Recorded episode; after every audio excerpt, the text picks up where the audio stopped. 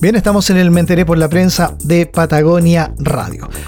Como les decía al principio del programa, estamos en línea con José Antonio Cast, quien está eh, desde Paine conversando con nosotros aquí en Patagonia Radio. José Antonio, ¿cómo está? Muy buenas tardes.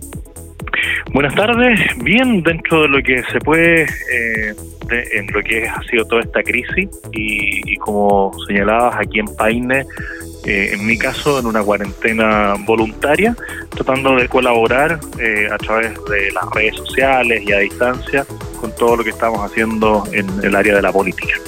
Hoy día no cabe duda que esta, esta pandemia, esta situación cambió totalmente y radicalmente todos los procesos que se venían viviendo en el país, ¿no? Y, hoy día eh, estamos enfrentando una situación inédita.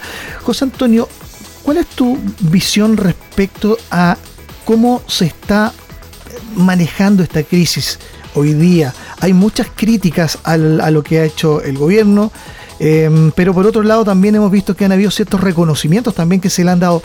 Desde la óptica tuya, eh, ¿cómo, aprecias el actual fenómeno y cómo se está manejando? Yo lo, lo, lo comparo con otras situaciones de crisis que ha tenido Chile, por ejemplo, después del tsunami, el terremoto, y uno se hace la pregunta, ¿qué habría pasado si es que hoy día estuviera gobernando la concertación o en concreto Michelle Bachelet? Y ahí no puedo dejar de alegrarme de que tengamos un gobierno dirigido por Sebastián Piñera, siendo que, como muchos consideran, y, y yo incluido, de que no es un buen político, pero sí es un muy buen gestor.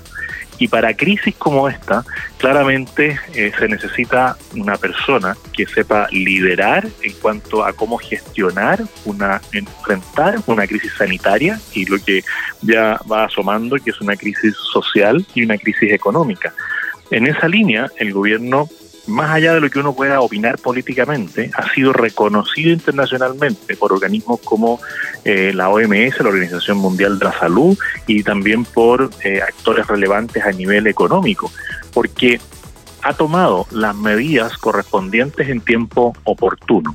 Más allá de las críticas eh, pequeñas que ha hecho la oposición, que busca cómo instalarse dentro de este escenario de crisis, y critica generalmente todas las acciones que se van tomando, pero en el tiempo se van ratificando que esas opciones que toma el gobierno son las adecuadas, partiendo por eh, el toque de queda, después, o sea, primero con la, dictación del estado de excepción, después del toque de queda, barreras sanitarias, cuarentena total en las ciudades o comunas que corresponde, eh, generando eh, todas las alternativas para poder contar con mayor disponibilidad de camas para pacientes críticos. Mm. Bueno, todo se ha ido revelando como en la línea correcta y en lo económico siguen en la misma línea de prevenir lo más posible lo que eh, es evidente que existe una crisis económica a nivel mundial mm. y Chile a pesar de haber salido de haber sufrido una crisis de violencia extrema a partir del 18 de octubre ha hecho todos los esfuerzos ya con el segundo plan económico anunciado por el presidente para tratar de paliar lo que es la cesantía, la, eh, eh, la ayuda a las pymes para que haya una liquidez suficiente para que no quiebren. Así que en líneas generales eh, me alegro de que esté gobernando Sebastián Piñera con este grupo de ministros y no que estemos enfrentando una situación como esta con un ministerio a cargo de Michelle Bachelet como podría haber sido o como fue lo que sucedió en el tsunami. Y en este sentido, em, dentro de las medidas que le hemos escuchado principalmente a los alcaldes, que buscan medidas mucho más extremas, por ejemplo, la cuarentena total a nivel nacional. Incluso hemos escuchado voces desde el Colegio Médico de su presidenta Isquia Siches, que también ha hecho una crítica constante a cómo se ha ido manejando. Es como difícil alinear los criterios para contener una situación de la cual no existe precedente, ¿no? Así es, en el caso de la presidenta del Colegio Médico, no hay que olvidar que eh, el día eh, previo o los días previos a, lo que fue el Día de la Mujer, el 8 de marzo, ella convocó y llamó a marchar a todas las personas sin que se preocuparan porque esto no era tan grave. Y vemos que la convocatoria de actos masivos influye mucho en la propagación del virus, por lo tanto, eh, ella no ha tenido la misma vara para medir sus acciones que las que está realizando el gobierno. Y respecto a los alcaldes, está claro que los alcaldes en su mayoría buscan su reelección y tratan de generar noticias de cualquier manera, mostrando cualquier tipo de alternativa de solución y no coordinándose con la autoridad central. Y hemos visto alcaldes que han pasado a llevar eh, la, la, línea de comunicación que debiera mm. existir por parte de una sola autoridad, que es el ministro de, salud, y también otros que presentan soluciones que no tienen eh, una comprobación real de su utilidad. Eh, y llamar a la cuarentena total, que es algo que todos en algún momento pensamos, claramente no era la solución y en eso hay que reconocerle la prudencia que tuvo el ministro de Salud, que podría haber tomado una medida que popularmente habría sido muy bien aceptada, pero no era suficientemente eficiente para enfrentar la crisis. Y eso lo hemos visto, por ejemplo, en el gobierno español, que determinaron eh, en un estado de alarma una, una confinación completa de la población y los resultados no fueron los que se pensaban y además agrava la crisis económica por la cual está pasando España. Así, estoy conversando con José Antonio Cast, a quien me enteré por la prensa de Patagonia Radio. Eh, bueno, hasta mm, hace unas semanas, este mes de abril, íbamos a enfrentar un plebiscito, un plebiscito constituyente de la Constitución, ¿no? En donde estaba la opción del rechazo o el apruebo. Situación que ya pasó absolutamente a un plano secundario hoy, día, porque prácticamente no se escucha hablar, digamos, de, la nueva constitución hoy, por razones obvias, ¿no? Por temas comunicacionales. Pero, ¿en qué pie creen ustedes, eh, como, como Partido Republicano y, también Acción Republicana, que queda esta situación de un plebiscito en estas condiciones en un año que efectivamente eh, cambió absolutamente la agenda o el eje de hacia dónde debe apuntar el país. ¿Qué opinión le merece a ustedes? ¿Se, ha debilitado esta situación? Eh, ¿Creen ustedes que es prudente que sí, una vez que se recupere, digamos, la, la situación de la pandemia y volvamos a cierta normalidad, se efectúe igual un, un plebiscito de este tipo? ¿Qué, opinión les merece a usted? Bueno, nosotros estábamos claramente eh, enfocados a la opción rechazo antes de que ocurriera todo esto de la crisis sanitaria, y señalábamos que ni siquiera eh, este plebiscito eh, daba una salida a los problemas que se habían generado después de los ataques de violencia que se vivieron en Chile después del 18 de octubre. Y hoy día ha vuelto a ocupar el lugar que tenía antes el debate constitucional, que era casi cero importancia. Cuando uno veía los análisis, las encuestas previas al 18 de octubre, el tema del debate constitucional no existía y hoy día, por razones obvias, vuelve a no existir. Y es natural que las personas tiendan a preocuparse de las cosas urgentes. El problema es el 18 de octubre que se instaló como la solución a todos los problemas, el hecho de eh, realizar un plebiscito y reformar la constitución.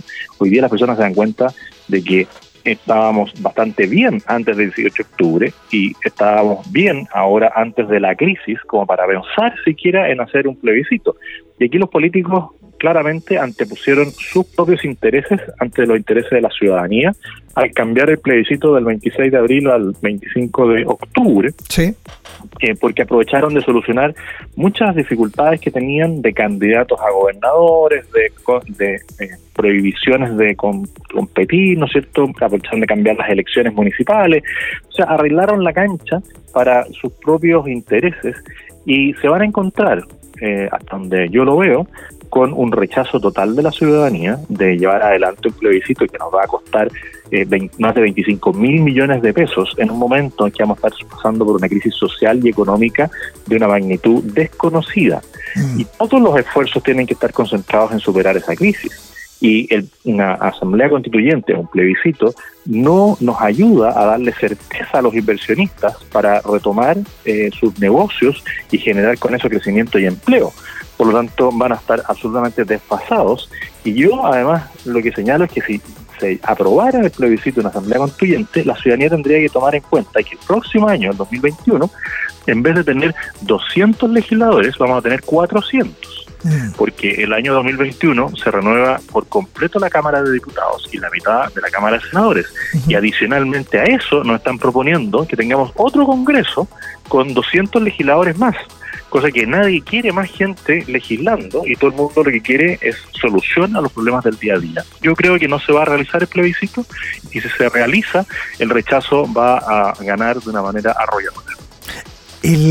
la opción de rechazo, se, ¿ustedes creen que, que, se va a fortalecer con este, con estos, con este año, digamos, estas situaciones?